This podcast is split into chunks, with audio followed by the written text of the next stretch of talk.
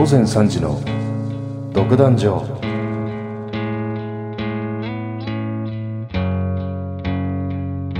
このプログラムはターゲットの制作でお送りします。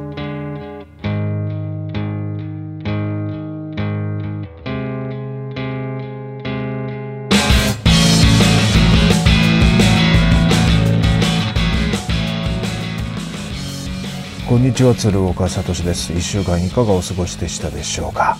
さて今週は今月最後の更新ということでいただいたメールをご紹介する月一企画の週となります。今月もメールを送ってくださりありがとうございました。では早速ご紹介していきます。ハンドルネーム白蓮さんからいただきました。いつもありがとうございます。鶴岡さんこんばんは。このところ寒暖差の激しい日々が続いていますが体調はいかがでしょうか？先日は無職転生スペシャルイベント立川行っても本気出す登壇お疲れ様でした。ご縁ありまして昼夜どちらの回も拝見させていただいたのですがまず登場する際の背中を向けたところから振り向いて胸に手を当ててポーズを決め胸ポケットに入れたマイクを取る。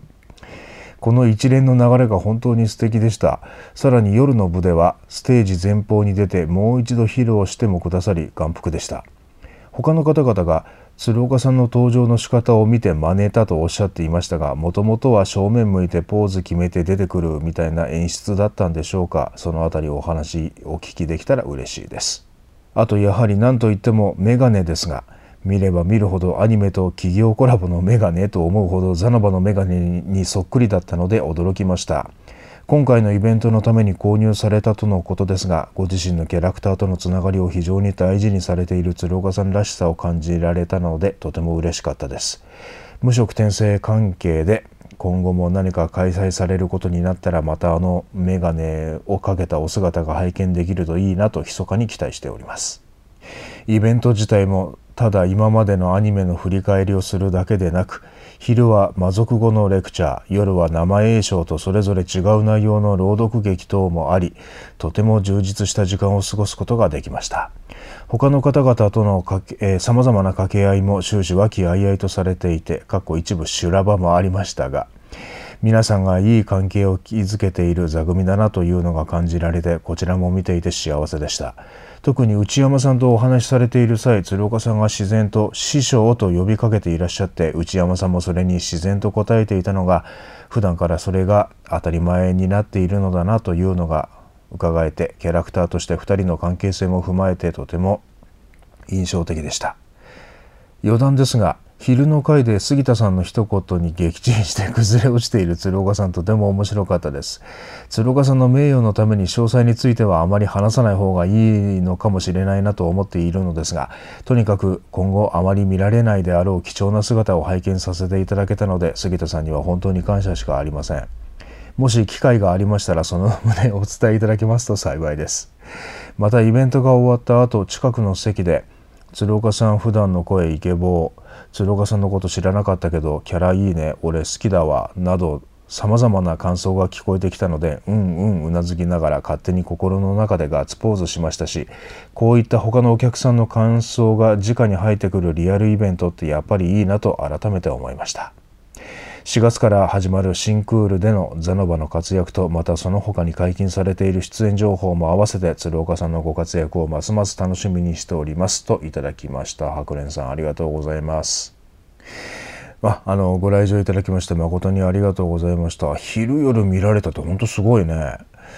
そうかそうかありがとうございました。えっ、ー、と登場したところのこと。ちょっとねこれご来場されてない方にこう説明するのはかなり難しいんだけれども、えー、まあ来ていただいた方に対してのアンサーということでお答えしていくとあの特にねそのポーズを決めるどまあポーズというかそこをこう出ていった時に、え、カメラで抜かれていてでスクリーンがあったでしょ大きな、ね、あの一番後ろのまあ、ステージ上の一番後ろのところにそこに映し出されるから、えー、そこであの一礼していただいたりしていただくと、えー、お客様は喜ぶと思いますっていうことで、うん、まあその何て言うのかな仕組みをこう聞いていた感じなんだよね。こういう形で映し出されますよっていうことで。でその映し出されるタイミングと明かりが入るタイミングっていうのは実はちょっと音で決まっていた部分があって、まあ、その間は自由にやっていいという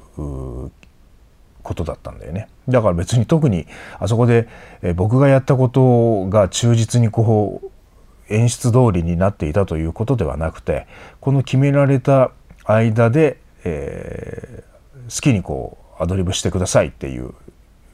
ことだったんだよ。で僕はまあもともとそのどっちみち姿を晒すのであれば、えー、ザナバらしいところをお客様に見ていただきたいなっていうことで、えー、ああいう演出を自分でして、えー、出てったんだけれどもね。だからそのまあマイクとかはこう後ろ手に持って、えー、見えているとあまり格好のいいものではないかなって思ったから、えー、胸ポケットのところに差し込んで、えー、行ったわけだけれどもね。なんかそれがたまたまあ多分白蓮さんにはそういう印象になったのだろうなということだったことなのではないかなと僕は今推測しているんだけれども。でそれが昼の部まあ昼の部あそうかまあ両方ともそういうふうにやったのか。ちょっとよく覚えてないんだけど。まあえ、ー、と後から出てくるキャストに関してはあほら僕が確か一番最初に出ていったはずだから今回のステージってね。その後の人たちは何ていうのかな若干いじってたんじゃないかなとも思うんだけどでもなんかそのアイデアに乗っかっていじったってわけじゃないのかそのアイデアに乗っかって、えー、なかなかその起点の利く人たちが多か多いからさこの無職転生の役者って。だから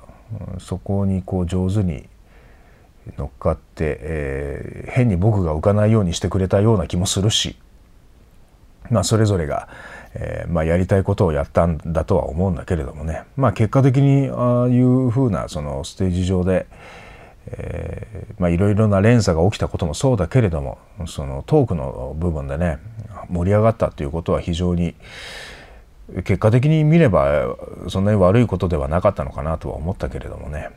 まあ僕の後に出てきた役者をこうちらっと見てたらどうも何かやってんなとは思ってたんだけど、うん、まさかあそこまでいろいろねそれぞれがやってるとは思わなかったから。まあ多分僕が出て行った後ちょっと時間空いたりしてたからもしくは女性陣はね楽屋が別だから なんかいろいろ話し合ったりはしてたんじゃないかなと思うんだよね。あの彼女たちは非常に仲がいいので。だからああいうことが起こったのではないかなと推測いたします。それとメガネ。そうこれねすんごい探したんだよね。あのステージ上でも話したけれどもそのダブルブリッジって言われるそのレンズとレンズをこうつないでいる、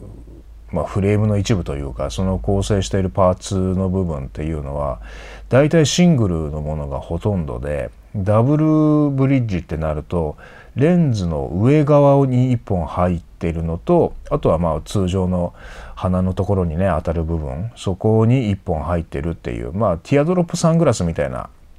そういうスタイルのものばっかりでなかなかねそのダブルブリッジのメガネってないんだよね。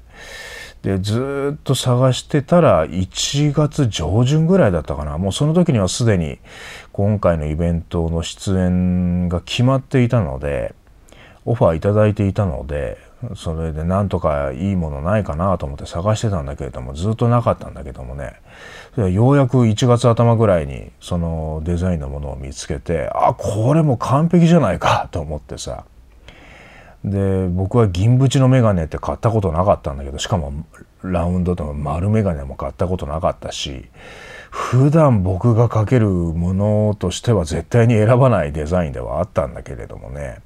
まあでも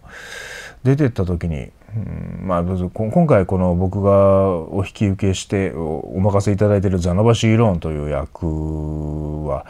僕とねほとんど共通点がなかなかない役だからせめてルックスの部分で何か一つでも共通点持てたらなと思ってメガネをね準備したんだけれどもしかもそれ伊達メガネじゃなくて本当に 度が入ってるやつを作ったから、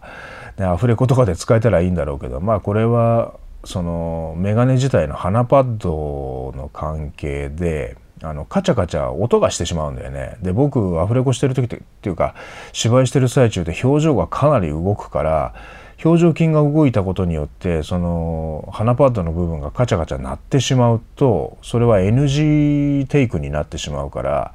それはね分かってるんだったらスタジオで決して使ってはいけないものなので。うんもう今後出てくるとしたらそうだねこの無色転生関係のステージがあるんであればそういう時にはかけていこうかなと考えております。今回のステージは本当にバラエティ豊かで昼夜でこう変えたりその、まあ、出演者も変わったりしてたから杉田君がねその昼のみの出演だったりすることに関してこう上手にこのうまくアレンジメントされた昼と夜のステージだったんじゃないかなと思っていてまあその白蓮さんがそれをこう体感してとてもポジティブなその感想を持ってもらってることは非常に嬉しく思ってるんでね、えー、こうやって感想いただけたこと非常に嬉しく思ってます。あとはそうだねまあ内山さんって基本的に呼ぶようにはしてるんだけどその役関係というかそういうのが入った時ってどうしても師匠って呼んじゃう癖が僕の中でできていて。うんまあ彼女はねどう思ってるかはちょっとわからないけれどもうんまあスタジオ内では割と師匠と呼んでることが多いかもしれないねもしかしたらね。うんまあそれがステージ上だと自然にそう出てしまったっていうことなんだけどまあそれもいい方向にその捉えてもらえてるんであれば非常に嬉しいなと思っているしまあ僕自身もその無色転生自体はこのもうほとんど2クール目からいよいよ本領発揮してるような部分があったからまあ一期の最後の方にも出てきたけどそれはもうほとんど顔見せっていう感じだったからね。なかなかその役として深いところまで行くことはできなかった。そのザナバシーローンという男の輪郭みたいな部分を表現していたのが初初初出しの時だったんじゃないかなって印象だったんでね。今もアフレコどんどん進んでああザナバってこういうやつなんだっていうところそれをこう感じた時にとても役者冥利に尽きる部分もあったしグッとくる部分もあったしこれからそうだね長く付き合っていけたらいいなと思ってる役なんでねこれからもまた全身全霊で向かっていきたいなと思っておりますので、えー、この作品自体の行く末師匠の旅のね行く末も見守っていただけたらなと思っております。そうかリアルイベントだとそうか周りのお客様のね、うん、感想とかもその場で聞けたりするもんね。聞けたりとか話したりとかあと聞こえてきたりっていうこともありうるのか。そうかなんかそういうふうにこううまくそのステージ上のことがポジティブに他のお客様にも捉えてもらえているのであれば、うん、非常に嬉しく思っておりますんでね、これからも絶えまず努力を続けて邁進していきたいと思っております。えー、白蓮さん今月もメールを送ってくださり本当にありがとうございました。またねあの機会があれば送っていただけたらと思いますのであ今後ともどうぞよろしくお願いいたします。ちょっと取り留めもなくこの感想メールに対して喋ってしまったので今月はここら辺でねあの締めたいと思っております。今月もメールを送ってくださり本当にありがとうございました。えまたお手つきの際、えー、来月もねあの変わらず続けていきたいと思っておりますので、え、お付き合いいただけたらと思っております。どうぞよろしくお願いいたします。それでは今週はここまでです。次回もぜひ聴いてください。鶴岡聡でした。あの急激に冷え込んだりするんでね体調気をつけていきましょう。このプログラムはターゲットの制作でお送りしました。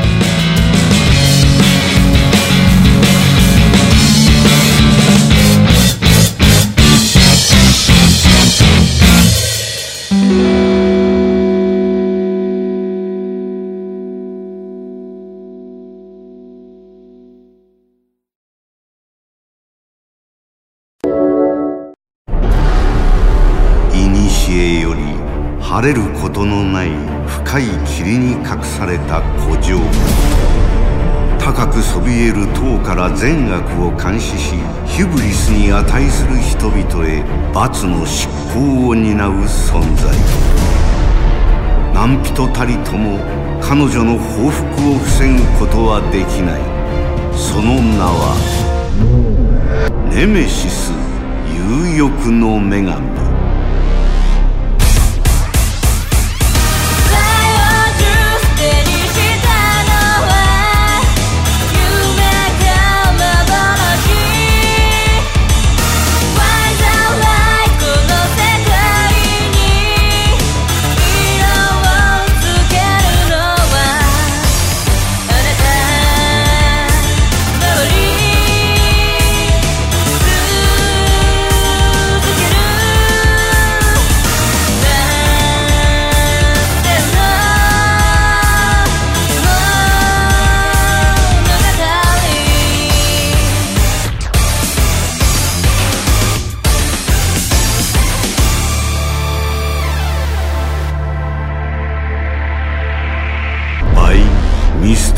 ガールズプロジェクト。